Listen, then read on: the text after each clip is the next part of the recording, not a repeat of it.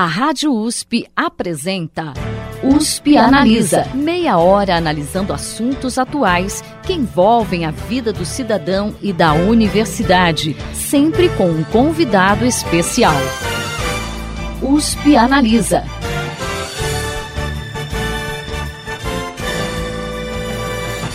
Solucionar conflitos por meio da justiça não é uma tarefa fácil no Brasil. O judiciário brasileiro tem uma estrutura relevante em relação a outros países, com uma média de 8 juízes a cada 100 mil habitantes e 23 funcionários por juiz, mas ainda precisa lidar com a questão da eficiência. Por isso, desde 2006, o Conselho Nacional de Justiça vem estimulando a adoção de audiências de conciliação ou mediação, medida que passou a ser obrigatória após a promulgação do novo Código do Processo Civil em 2015 e que vem dando bons resultados.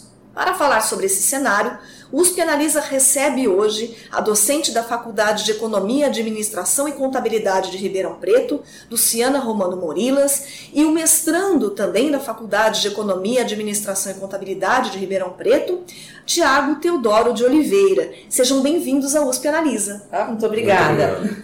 Para a gente começar, que análise vocês fazem da estrutura do judiciário brasileiro em relação a outros países? A gente pode considerar que ela está adequada ao volume de processos que recebe ou ainda precisa, ah, é preciso investir em eficiência? Nos parece que, enquanto estrutura, comparando com outros países, a quantidade de eh, trabalhadores, né, de, seja de funcionários e de juízes, nos parece adequada. Mas falta um pouco de eficiência ainda. Então, quando a gente pega, por exemplo, até os dados da, da nossa pesquisa mesmo, é interessante a gente notar é, achados que não eram buscados. É, a gente descobre, por exemplo, que tem muita movimentação processual que é, é burocrática. Então, você precisa de um servidor que está ali à disposição para tomar alguma atitude, que, que seja apertar um botão, mas apertar um botão toma um tempo, né? Então, essa burocracia acaba atrapalhando um pouco a eficiência do judiciário. A gente percebe isso de maneira evidente que ainda precisa de algum tipo de ação para que o judiciário seja mais eficiente no sentido de trabalhar menos para conseguir os mesmos resultados. E você falou sobre uma pesquisa que vocês fizeram. Detalhe um pouquinho dessa pesquisa para a gente. Então, foi uma pesquisa contratada pelo Conselho Nacional de Justiça. Eles têm uma série Justiça Pesquisa, eles lançam editais. A gente mandou um projeto e o projeto era justamente para uh, ah, falar sobre mediação e conciliação a gente usou uma abordagem bem diferente para fazer, para realizar a pesquisa, diferente no Brasil, que ainda é algo muito pouco usado, que é a jurimetria. Então, é tratar os dados jurídicos de maneira estatística. A gente coleta todos os dados é, nos tribunais, então a gente, é, via máquina, né, via computador, cria um, um robozinho, coleta as informações dos processos judiciais, armazena no banco de dados que nós temos. A partir daí são feitas as análises de maneira estatística e a gente faz uma uh, coloca alguma significação nisso uh, juridicamente falando. Então são três áreas reunidas: uma área de coleta de dados, uma área de análise dos dados e a parte do direito. Para isso, a gente está com três professores especialistas. Essa é a vantagem da gente estar tá na FEA e não na Faculdade de Direito, porque a gente tem, então, o professor Deberto, que é responsável pela coleta de dados, o professor Deberto e a sua equipe, uh, o uh, professor Evandro e a sua equipe responsável por analisar esses dados, e eu estou responsável pela área de direito e o Thiago, que está aqui com a gente hoje, é o mestrando que transita nessas áreas todas. Eu, faço a comunicação com esse povo todo para que eles consigam se entender, porque cada um é de uma área. Então eu fico jogando para lá e para cá. Eu não sei nada de nada, um pouquinho de cada coisa e a gente vai se virando. Para a gente conseguir comunicar, porque é muito difícil uma pessoa que é da área de estatística para conversar com alguém que é da área de direito.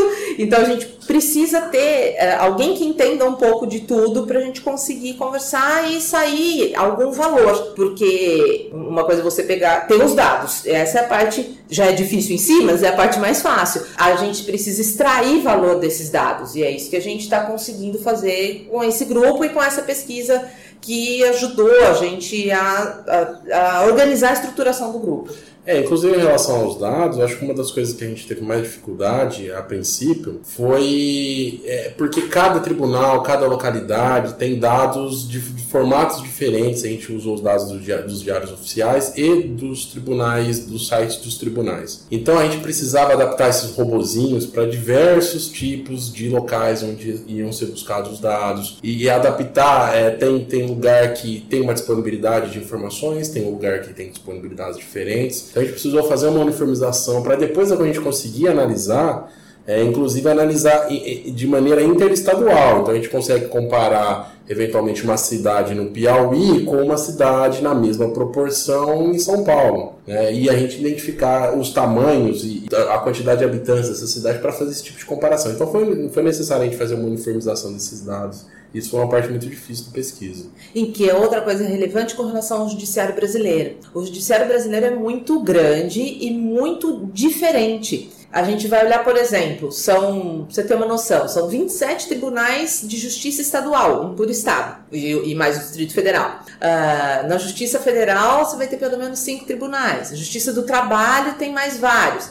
Você soma tudo isso, você vai chegar em 110 tribunais diferentes cada um com a sua estrutura. Então, quando a gente quer, como a gente, trabalhar com grandes volumes de dados para que esses dados todos gerem algum tipo de valor, isso dificulta muito. Isso uh, tem um reflexo, teoricamente falando, em acesso à justiça, em transparência. Fala-se muito hoje em transparência institucional e o judiciário parece ser transparente porque você teria acesso a isso, mas quando você tenta analisar isso e para você poder analisar, por exemplo, uma cidade no meio do Piauí, uma cidade no meio de São Paulo, você precisa ter os dados no mesmo formato. E isso não é tão simples de se conseguir. E vocês usaram uma técnica é, um pouco diferente, né? Que é o process mining, ou em português, mineração de dados, né? Isso acho que nunca tinha sido aplicado numa pesquisa, pesquisa relacionada ao judiciário, certo? É, é, a técnica ela vem da área mais de engenharia é, de produção, né, mais ligada à administração. E eu e o pessoal da pesquisa notou que tem similaridades com aquilo que acontece efetivamente no direito. Né? Como que esse processo corre, qual, quais são os gargalos, onde ele fica parado mais tempo. Então, é, numa segunda fase, depois que a gente coletou os dados dos diários oficiais, a gente delimitou algumas localidades nos quais a gente conseguiu pensar e, procurar os andamentos dos processos naquelas cidades. É, então a gente pode identificar que tem cidades que existem mais andamentos, é, tem cidades em que esses andamentos não são tão padronizados, então é difícil você identificar é, padrões muito definidos. É, mas em geral, a conclusão que a gente chegou em relação a, esse, a, a essa técnica é que realmente cada caso é um caso, não existe um padrão que a gente possa definir muito propriamente para isso. Então foi uma conclusão assim que a gente esperava ter alguma coisa, mas o judiciário nos surpreendeu e falou que ah, não, não tem nada aqui, não tem padrão. Aqui a gente faz cada um de um jeito. É, que é interessante isso. A gente chegou com o professor, de, o professor Evandro, né? Ele chegava para mim, não, mas qual é o padrão? O que, que, o que, que é que o processo segue? Eu falei, né, não dá pra gente dizer o que o processo. Não, mas tem que ter um padrão. Não, mas não tem um padrão.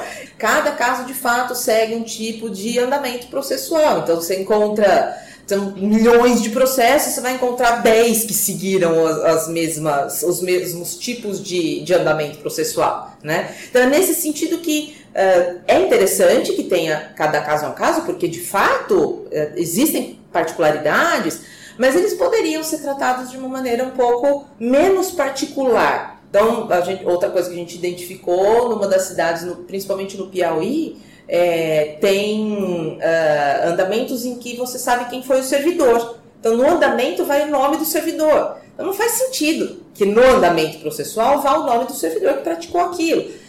Isso acaba dificultando para a pesquisa porque, e, e também para a uniformização.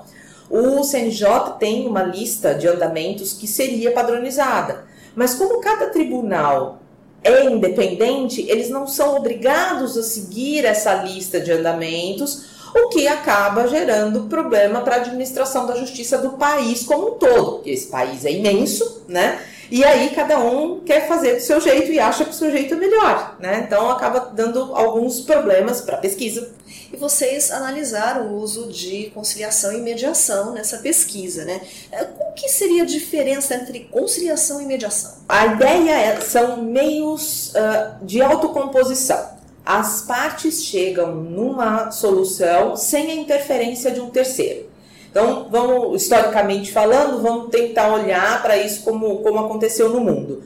Uh, briga sempre teve, né? Conflito entre as pessoas né? sempre existem. O que acontece é que as pessoas, em determinado momento, resolveram que algum terceiro ia resolver isso e colocaram isso na mão do Estado. Então, o Estado, com a função de julgador, uh, se coloca para uh, resolver o problema daquelas duas pessoas. A ideia de mediação é, é devolver o poder para essas duas partes que estão em problema, em conflito. Então, tira essa solução de um terceiro que não tem nada a ver com a história e as partes são levadas a chegar a uma conclusão por si sós. É essa ideia de mediação e conciliação que agora é obrigatória pelo uh, Código de Processo Civil que entrou em vigor a partir de 2016.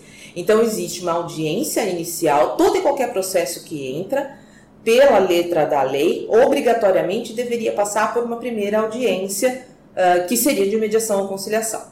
A diferença entre mediação e conciliação é, uh, quando passa por uma audiência de conciliação, o conciliador ele tem uh, maior poder, ele vai poder sugerir uma opção, e ela é aplicada principalmente em casos uh, em que a relação em si não, não interessa muito. Por exemplo, um problema que você tem com a, a provedora de telecomunicação. Ah, você tem lá o seu aparelho de celular, você tem um problema com a provedora. E essa relação não é uma relação que importa. Então, vai ser resolvida por conciliação. Diferente de um caso de mediação, que seria, por exemplo, um caso de família. Então, você tem uma separação, o pai e a mãe estão brigando pela guarda do filho. O pai vai ser pai a vida inteira, a mãe vai ser mãe a vida inteira. Então existe um vínculo ali que precisa ser preservado. Então aí esse processo é um processo de mediação uh, e o mediador ele interfere menos. Ele tem que usar técnicas adequadas para conduzir essas partes a elas mesmas criarem a melhor solução. E muitas vezes é interessante notar, uh, na, na, pesquisa a gente entrevistou né, mediadores, que as partes saem dali conciliadas, no sentido de uh, para a briga. Entendeu? Quando você tem o juiz ali, o juiz vai lá e fala: não, a criança vai ficar com o pai, ou a criança vai ficar com a mãe, ou não, a criança vai ter que fazer guarda compartilhada. A briga continua. E aquela relação ali, ela vai continuar deteriorada durante o decorrer de quantos anos é, essa, essa relação sobreviver. Quando as partes são levadas a entenderem o seu conflito, a solução acaba sendo mais duradoura. Então, mais interessante, por isso que uma das conclusões interessantes é a pacificação social.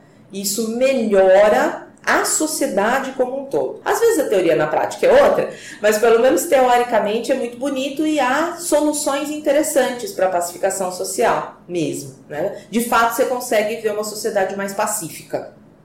Quando a gente analisa a quantidade de processos que a gente tem hoje, a gente pode dizer que existe uma cultura do litígio no Brasil? Bom, teoricamente falando, né, no, no nosso relatório isso ficou evidente, quando você aumenta os, os níveis de industrialização e urbanização, aumentam os níveis de conflito. Tem uma outra, um outro resultado, esse é o resultado da nossa pesquisa muito interessante. A gente percebe que uh, a gente conseguiu fazer uma relação com o IDH municipal. Quanto maior o IDH municipal, menor a chance de o processo se resolver por mediação e conciliação. Isso está nos números, só processos mesmo, e está também nas entrevistas que a gente realizou. Parece que as pessoas, quando têm maior escolaridade e maior nível socioeconômico, elas acabam conciliando menos, né? Então, sim, o Brasil está melhorando, de, economicamente falando, no decorrer dos anos, então está aumentando, sim, o nível de conflituosidade, porque as pessoas chegam com aquela ideia de que eu sei os meus direitos e eu não vou abrir mão. Então, é essa ideia né, que precisa ser um pouco mais difundida de se uh, reduzir os conflitos. Porque tudo aquilo que vai passar, parar no judiciário não precisaria necessariamente parar no judiciário. Poderia ter sido resolvido antes, uma briga de vizinhos, por exemplo. Ou mesmo o caso que eu usei como exemplo de guarda de filha. Não precisa ser resolvido no judiciário, pode ser resolvido antes e deveria. Só é um adicional, é uma das, uma das, das nossas respostas que, é, que nós tivemos no, com relação à pesquisa é que os advogados influenciam muito nesse potencial de acordo ou não. E eu, como advogado, né, vou falar da minha classe, é, os advogados eles têm essa cultura, ela advém da própria, da própria academia. Na faculdade de direito, a gente pouco se sabe sobre conciliação, mediação. Se tem a impressão que, na, para, para a gente que estuda direito, que praticamente advogado serve somente, tão somente, para entrar com processo e aguardar sentença. Né? Então, uma das coisas que a gente quer com a pesquisa é, de repente, trazer mais informações para o mundo jurídico para poder tentar mudar esse aspecto. Inclusive, uma das propostas que, que resultaram da pesquisa é a implementação de cursos, de, de disciplinas de, de, mediação e conciliação na, na, nas universidades de direito, nas faculdades de direito. Por acaso, acho que o MEC instaurou uma uma portaria que a partir de acho que do ano que vem, eu não sei exatamente qual é a data que vai se iniciar, mas esse, esse tipo de disciplina vai passar a ser obrigatório nos cursos de direito também. É, que essa é outra parte da pesquisa. A gente pega pela parte qualitativa, né? Então a gente fez as entrevistas com uh, juízes e servidores e a gente fez, passou um questionário para advogados. Lá fica muito evidente que de fato ninguém passou por conciliação e mediação na faculdade. Né? Então, isso aumenta a cultura do litígio. E o advogado, uh, ele tem dificuldade de cobrar por participar de uma mediação. Parece, é, né, parece que o advogado Sim. não está trabalhando. Né? E, e, e, isso também é cultural. As pessoas acham, como assim, que eu vou pagar um advogado para entrar num acordo com a outra parte? Parece até que o advogado está comprado, né? que ele não está é, atuando. É, o pessoal tem essa ilusão. né? Quando a gente sabe que em outros países essa é a principal atividade do advogado, é negociar com a outra parte, é dosar as provas que estão disponíveis, é barganhar uma, um acordo aqui, barganhar um acordo lá. Se a gente tivesse um pouco mais dessa cultura, e aí é só um palpite, não é nem resultado da pesquisa, é, eu acho que certamente a gente teria uma redução dessa litigiosidade que tem no país.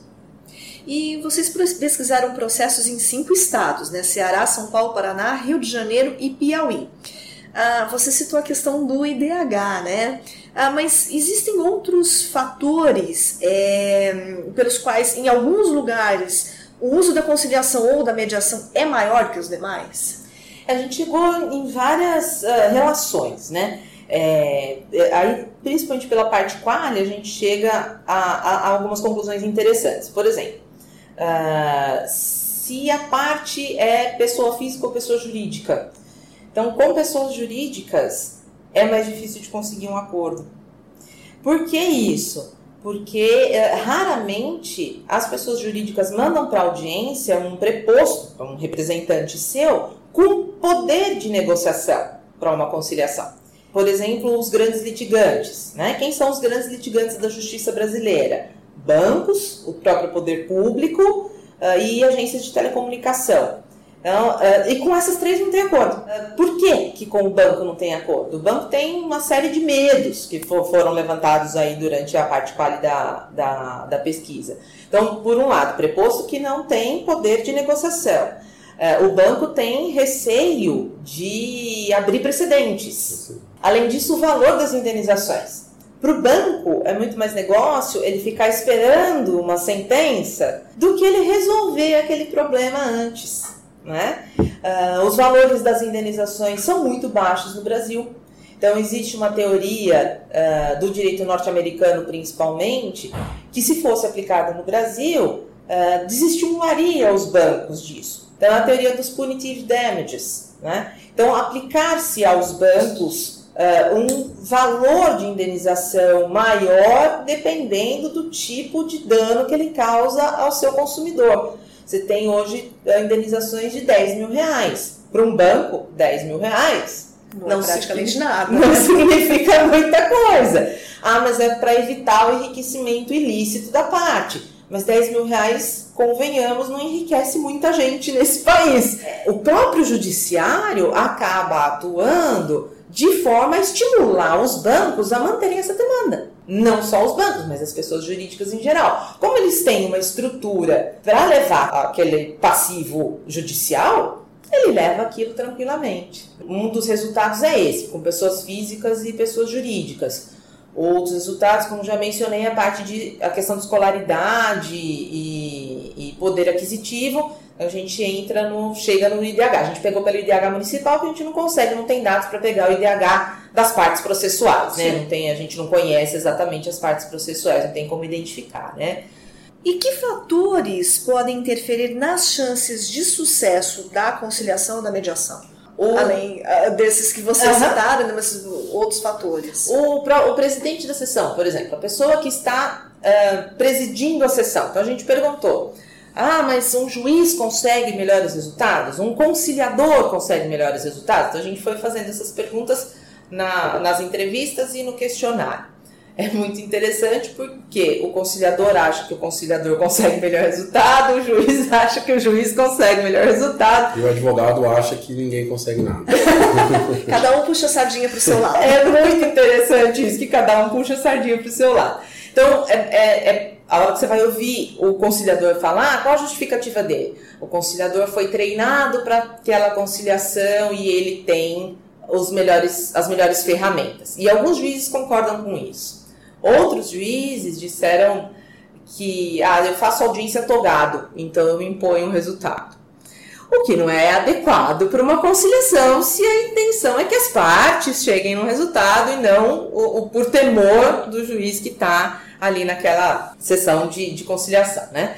Uh, a conclusão que a gente chegou é que depende muito mais da característica da pessoa que está conduzindo. Então, tem pessoas que são mais tímidas por natureza. Então, essas pessoas elas não, são, não conduzem tão bem uma sessão de conciliação. Então, talvez uma especialização das pessoas, uh, usando o que aquela pessoa tem de melhor para aquele processo. Então tem pessoas que elas são mais conciliadoras por sua própria natureza. Essas pessoas é que deveriam presidir sessões de conciliação, né? Uma formação específica ajudaria também, por exemplo? É, Vocês citaram a questão das disciplinas, né? É, é mas a pessoa não precisa necessariamente saber direito. Certo. Porque quando você está fazendo um acordo, ele não precisa necessariamente uh, saber do seu direito ali. Porque às vezes a questão é muito além do direito. Né? E ao final dessa pesquisa que vocês fizeram, né, vocês fizeram também uma série de sugestões para melhorar as práticas do Poder Judiciário. Em linhas gerais, quais os principais temas que vocês abordaram nessas sugestões? É a sugestão justamente de treinamento da, da pessoa que vai conduzir aquela sessão, né? É, um dos juízes levantou uma questão muito relevante. Ele disse que o juiz é, ele é treinado para as questões jurídicas, ele é muito bom tecnicamente falando, mas uh, ele não tem nenhum tipo de treinamento para lidar com pessoas. E um juiz, na maior parte do, das situações, ele está lidando com pessoas, né? Então, uh, é, é, essa ideia de uh, treinar o juiz, e isso não é só para mediação e conciliação, mas para as ações em geral, mas treinar o juiz para lidar com pessoas. Uh, outro aspecto relevante é a parte do, do processo em si, né? De olhar o processo e ver se de fato ele precisa ter todos aqueles andamentos burocráticos que a gente evidenciou. Uh, a gente, um dos nossos achados de pesquisa é que normalmente um processo que termina em conciliação ele tem menos andamentos processuais. Então a, a máquina do judiciário está trabalhando menos, né? Ele, um dado que aí ele é, é bem evidente mesmo, ele dura metade do tempo. Um processo que termina em conciliação, ele dura em média 500 e alguns dias, e um processo que termina normalmente, ele dura em média mil e tantos dias seja, quase o dobro. É, é, é o dobro mesmo. Então é muito mais interessante para todo mundo que o processo termine na metade do tempo, porque você não está ligado àquela outra pessoa. As pessoas não enxergam isso, né? Quando estão com conflito, às vezes ficam na picuinha de eu tenho que ganhar, eu tenho que ganhar, mesmo que uh, eu leve tanto tempo, né? Mas eu tenho que ganhar, eu, pelo simples fato de ganhar, né? Então, reduzir o tempo do, do, do processo e reduzir o, o, os andamentos processuais mesmo, né?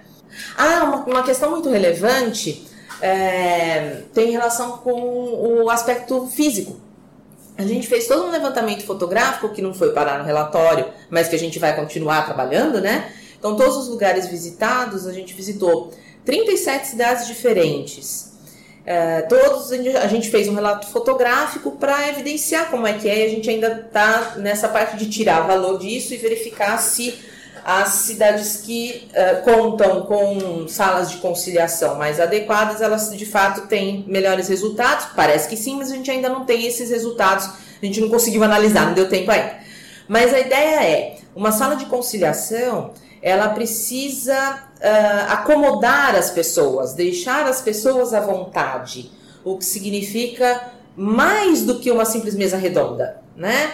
Ah, tem que ter mesa redonda, tem que ter cores uh, uh, que, mais claras, que facilitam a, a, a conciliação. Uh, e aí, né, contando um, um caso, num dos lugares que eu visitei, a juíza coordenadora do SEJUSC, que são os Centros de Justiça e Cidadania, ela me disse: não, aqui a gente tem um centro ótimo. E eu de fato achei que era um centro muito interessante que uh, são cinco salas de conciliação, todas com mesas redondas e ar-condicionado e a, a, a, impressora à disposição para o termo já sair assinado ali, uh, florzinha, quadrinho, então bem interessante. Aí eu tinha que entrevistar algum outro juiz, ela falou, faz o seguinte, entrevista aquele juiz ali porque ele não gosta de conciliação.